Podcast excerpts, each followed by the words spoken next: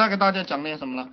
呃，就是大家选项目的时候，要从产业高度去选这样一个项目，然后才去考虑自己的核心竞争力。什么叫产业高度呢？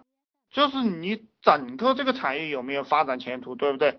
比如说你去做这个钢材生意，你在这个五金市场做点钢材生意，你一定会很苦逼，因为你没有从产业高度去看这个问题。那特种钢这些东西是被日本人垄断的，中国没有这种特种钢。然后你做这个钢材呢，因为我们中国是这个钢材生产非常过剩的一个国家，那你还有什么前途？你就没有前途了。就算你的这个钢材对钢材的认识啊理解的非常透彻，你也赚不到钱。这个就叫从产业高度已经否定了这个东西，所以你在下面练核心竞争力是非常傻逼的一个行为。我们选项目的时候也是这个样子，你的这个整个产业是不是上升的？我可以告诉大家，我们互联网。我做的项目是属于在线教育吧，它一定是一个上升的行业，不要去做那种夕阳产业，不要去做那种红海竞争市场的产业。呃，什么叫红海市场啊？红海市场怎么样去判断？就红海市场，你会看到这个行业有一二三名这样的一个大企业，然后他们的市场份额呢，基本上都不变了。比如说老二他想打价格战，对不对？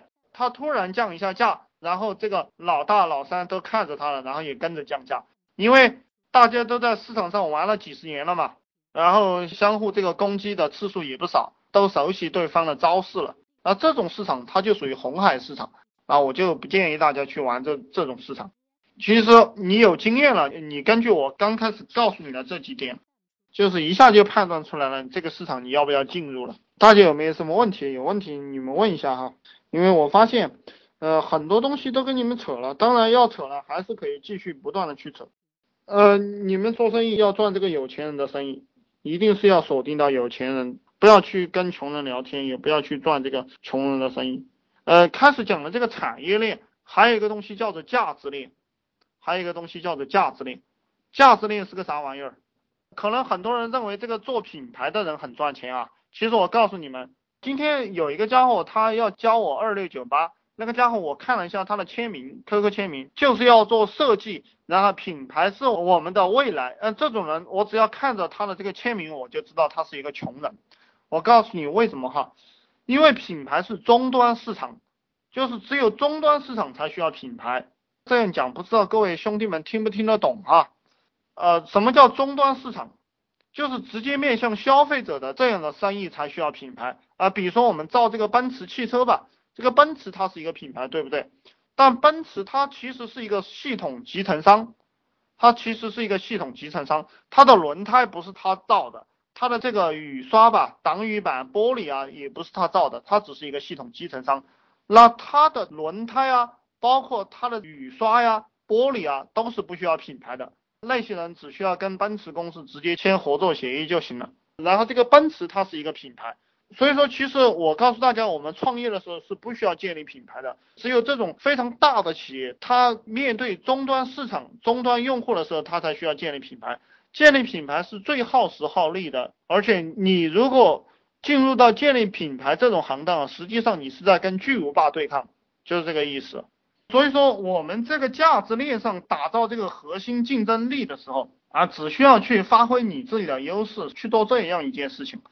我们开始做生意的时候是不需要去扩大自己的知名度的，也是不需要去拿钱去打广告的。我们只需要考虑就是这件事情对用户有没有好处，我们只需要考虑这个事情。第二个就是营销，呃，还有一个营销自己亲自去做，因为你没有生意的经验，你就不要去委托别人去做，然后你不要去买广告，不要去委托别人去做，嗯，其他人做不好的我就告诉你吧，其他人都做不好。这个老板只有自己上才能把事情做得好，特别是初期的时候，你只要不自己上，你的这个企业永远都赚不到钱。呃，然后各位兄弟们，如果你们赚到一万块钱一个月了哈，你们一定要请人的，千万不要再自己干了。